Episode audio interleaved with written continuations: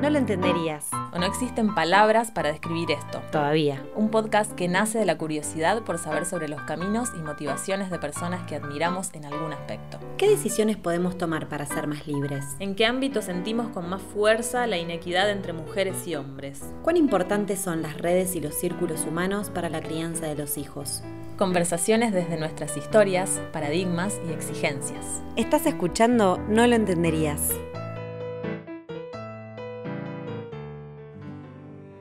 Leer y escuchar a Agos es una caricia.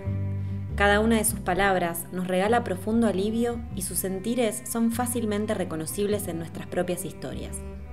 Con un lenguaje simple y poético nos invita a romper estructuras, tiene el don de ser reflejo y voz de procesos muy íntimos a los que quizás no podemos poner en palabras, pero muchos atravesamos.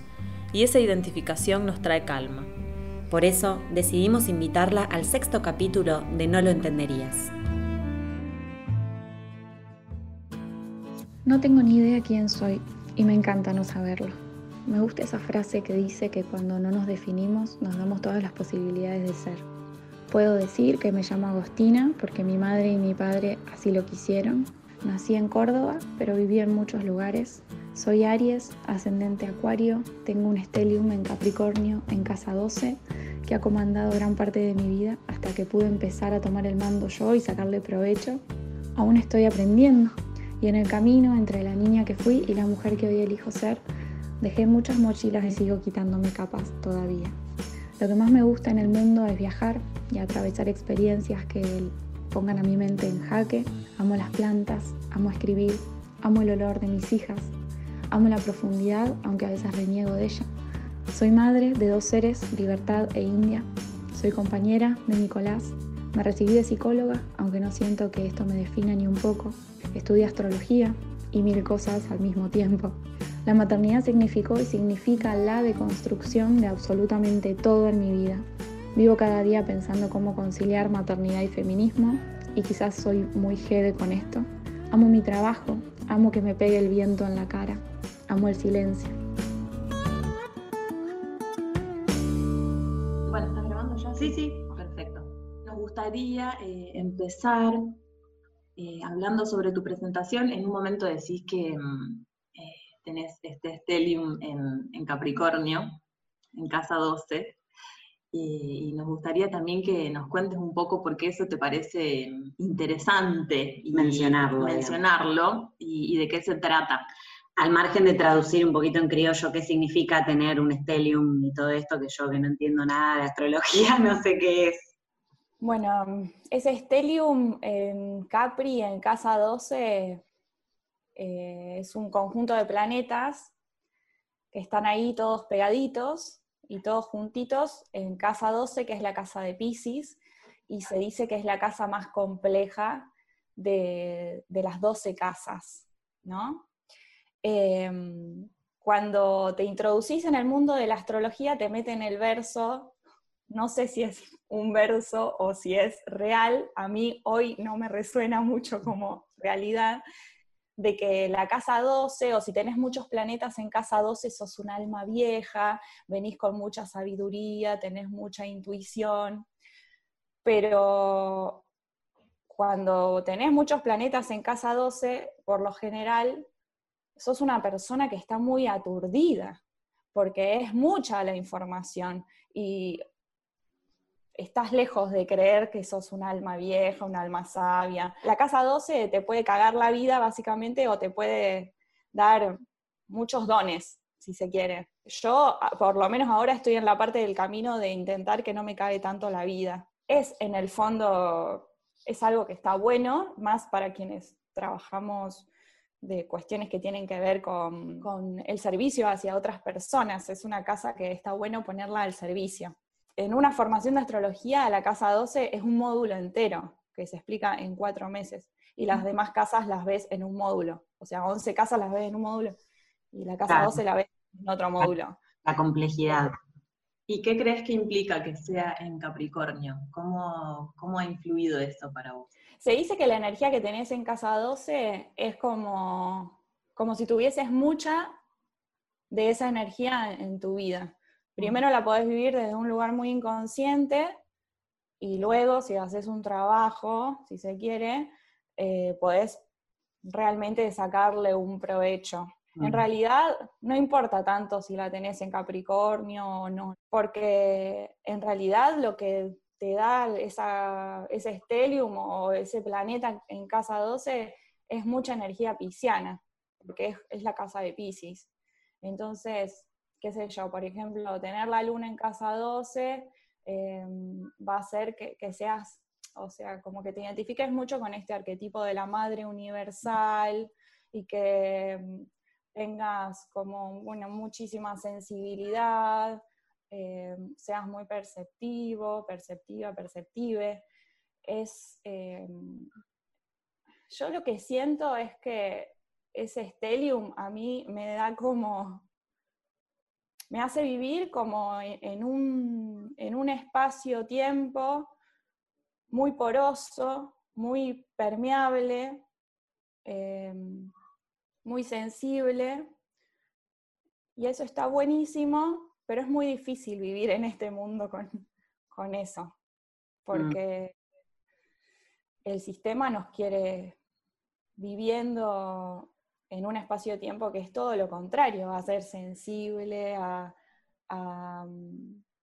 bueno, a, utilizar nuestra intuición para sacarle algún provecho en esta vida, qué sé yo. Un poco a eso te referías cuando también decías que de alguna manera estas características o este stellium, vamos a llamarle, había comandado gran parte de tu vida y que ahora estás como intentando como ser vos quien comanda. Mientras hablabas recién se me venía a la cabeza como, bueno, todas las cosas hermosas que escribís y cómo canalizás a lo mejor tus sentimientos y tus emociones y toda esta intensidad eh, en, texto que a la vez resulta de apoyo y de ayuda y de contención para un montón de otras personas. Todo esto es parte de, tu propio trabajo personal, me imagino.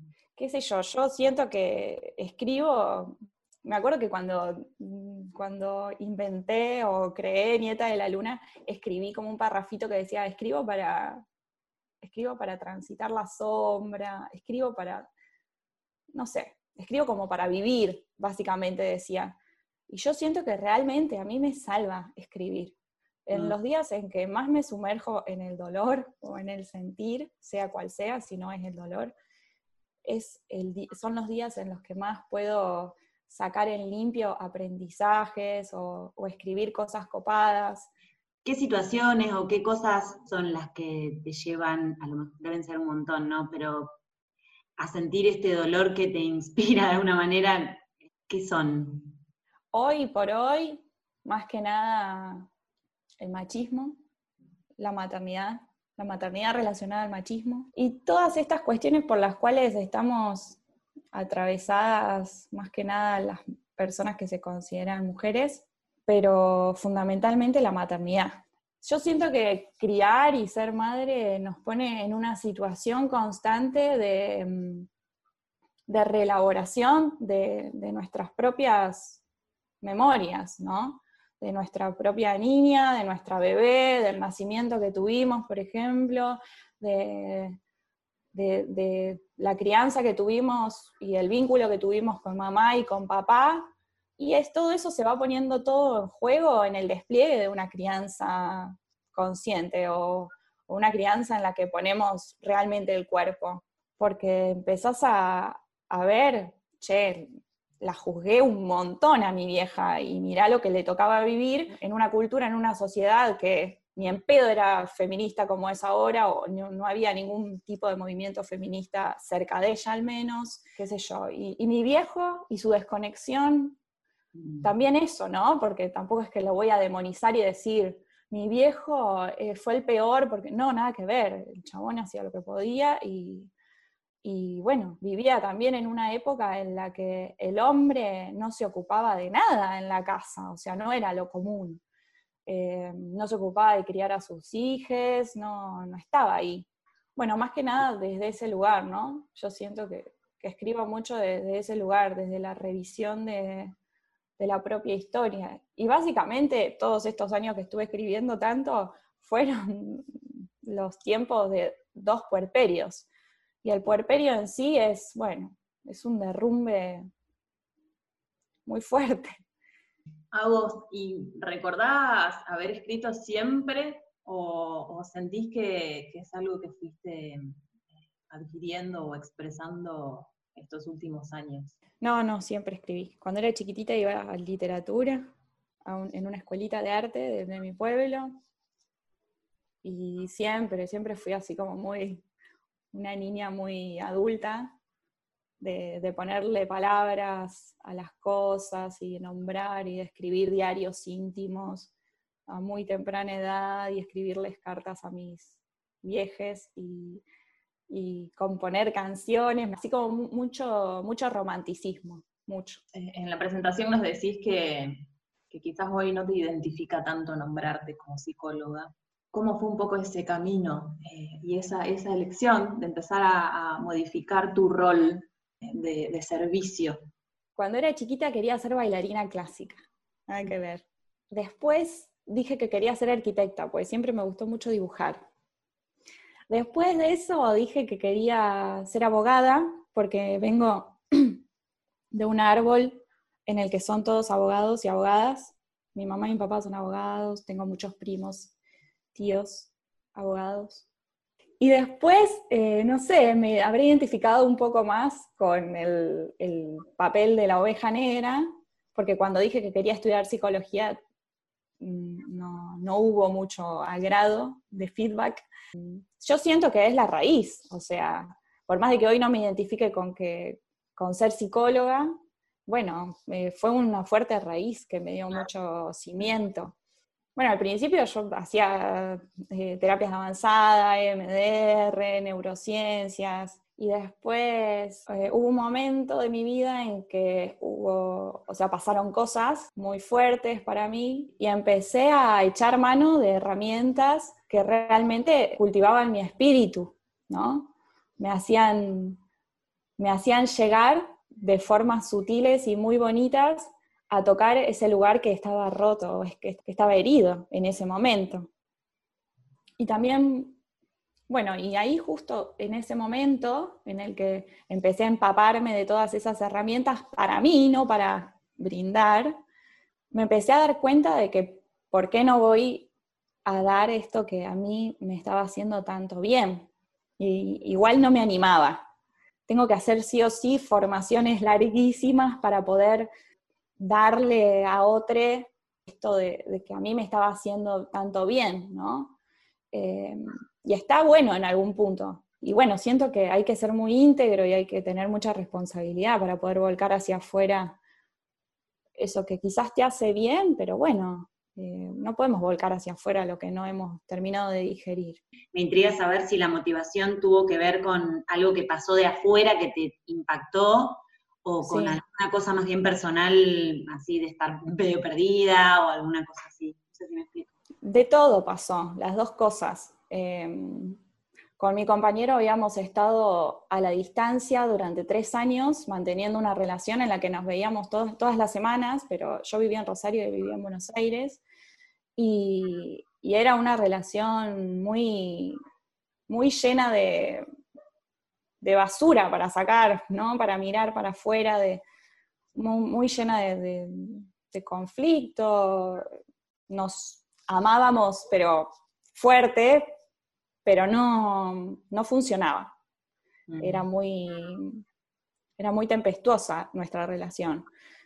Eh, decidimos mudarnos juntos, decidimos que yo me venía para Buenos Aires. Y bueno, yo tuve que renunciar a todo en Rosario, lo decidí y lo hice con mucho placer, pero bueno, también llena de incertidumbre, de, de, dudas, de qué estoy haciendo, pero sé que va por ahí, pero ¿qué estoy haciendo? Pero sé que va por ahí. Pensaba que tu vida ha estado un poco asignada por viajes. Nos contabas que naciste en Córdoba y después Buenos Aires y Rosario y la decisión después de viajar y hacer viajes más largos. Em, ¿qué, ¿Qué le ha traído a tu vida el viaje? Sí, el movimiento y vivir en lugares distintos. le ha traído vida a mi vida. Soy una persona que no puede quedarse mucho tiempo quieta. No me gusta. Ya de hecho ahora ya quiero rajar.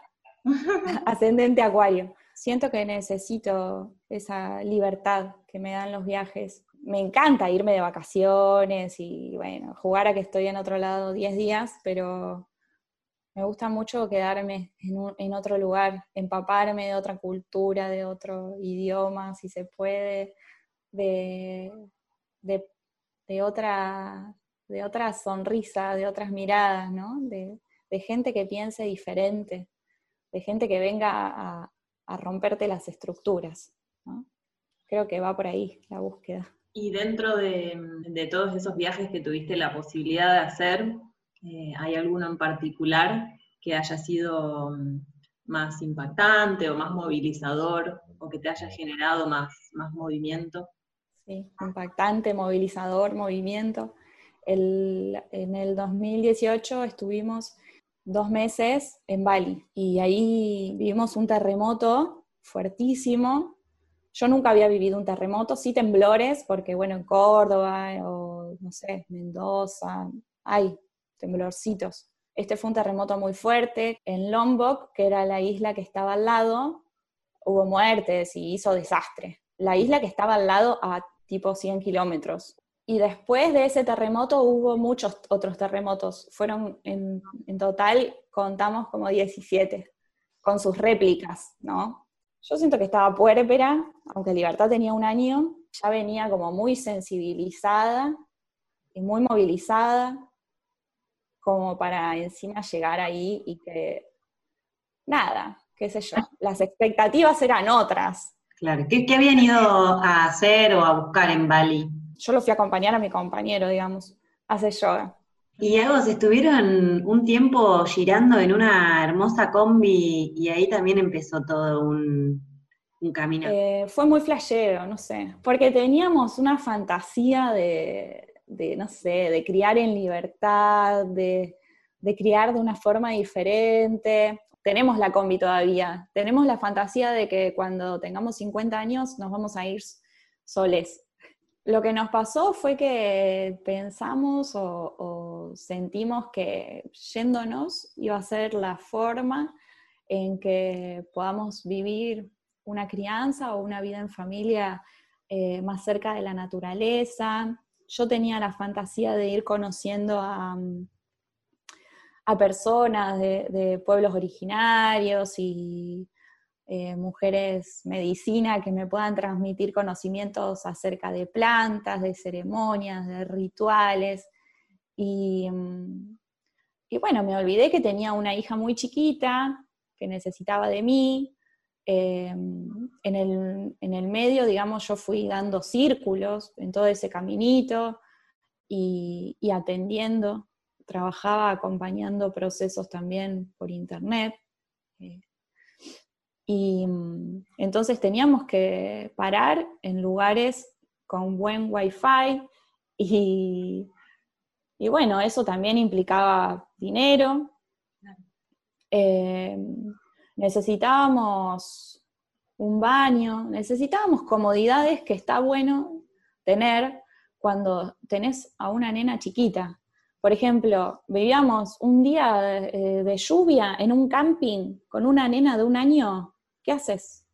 Un año y medio, que camina y que, que quiere explorar en un camping. No tenés nada para hacer criar te pone la vida patas para arriba. Pero no fue solo eso, también fue la necesidad de red que se hace como imprescindible desde el momento en que tenés hijos.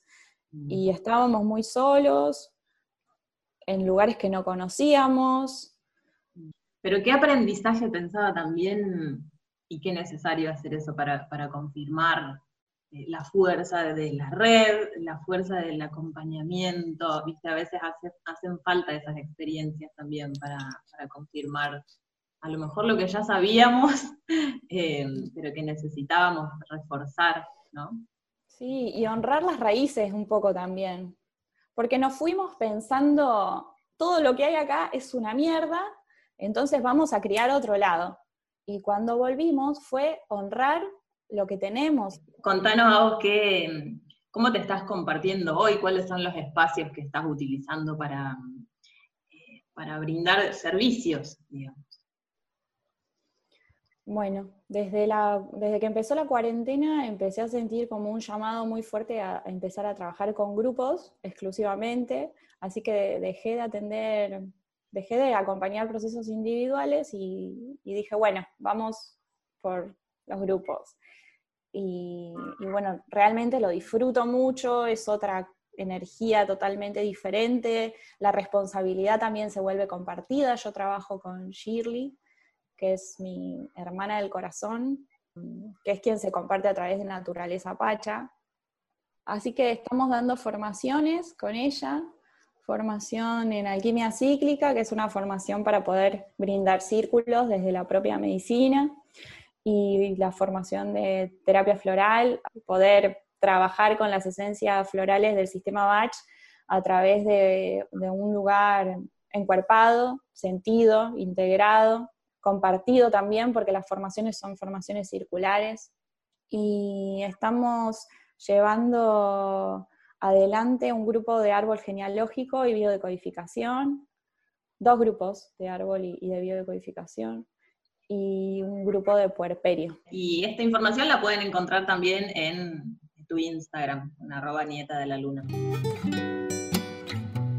Nos gusta pensar de qué manera los elementos están vinculados a cosas específicas. Por ejemplo, el fuego a la pasión, el aire al viento, al cambio, novedoso. La tierra al alimento, a la naturaleza, a lo humano. El agua a la paciencia, a la calma, al fluir, a lo emocional. A modo de juego, nos propusimos detenernos a reescribir lo que viene dado. Romper con lo conocido. Con lo que sabemos de memoria. Y probar nuevas fórmulas. Buscar nuevos significados. Vamos a cerrar con un juego ¿Te parece? Vamos. Son dos juegos en realidad. Los dos tienen que ver con los elementos. En el primero te voy a nombrar los cuatro elementos y vos me vas a decir la primera idea o palabra o imagen o sonido que se te venga a la cabeza. En el segundo juego voy a nombrarte cuatro refranes, cuatro frases popularmente conocidas. Te voy a decir la mitad de esa frase y vos vas a terminar la frase con lo que se te ocurra. ¿Vamos con el primero? Vamos. Fuego. Transmutación. Aire. Inspiración. Agua. Suavidad. Tierra. Enraizamiento. Donde hubo fuego. Donde hubo fuego quedan aprendizajes. El amor está en. Todas las cosas. Poner los pies sobre. Sobre lo que te haga bien. De este agua. Ah, esa no la conozco de este agua no he de beber. Ah, de este agua que no he de beber, déjala correr. Hermoso. Así dice la canción. Me encanta. ¿No la conocen? Agua que no has de beber, que cae desde el cielo, déjala, déjala correr. Es un cuarteto. Gracias. Una gracias, gracias. Bueno, gracias a vos. Un beso grande. Dale, chao, chao. Si bien cada historia de cada ser humano está atravesada por diferentes factores, contextos, posibilidades y condiciones, todos y todas tenemos esa característica en común, ser humanos. Ahí podemos encontrarnos, ahí podemos ser parte, ahí podemos descansar. Lo que resta es construir desde adentro y hacia afuera un lugar en donde quepamos todos. ¿Cómo lo intentarías?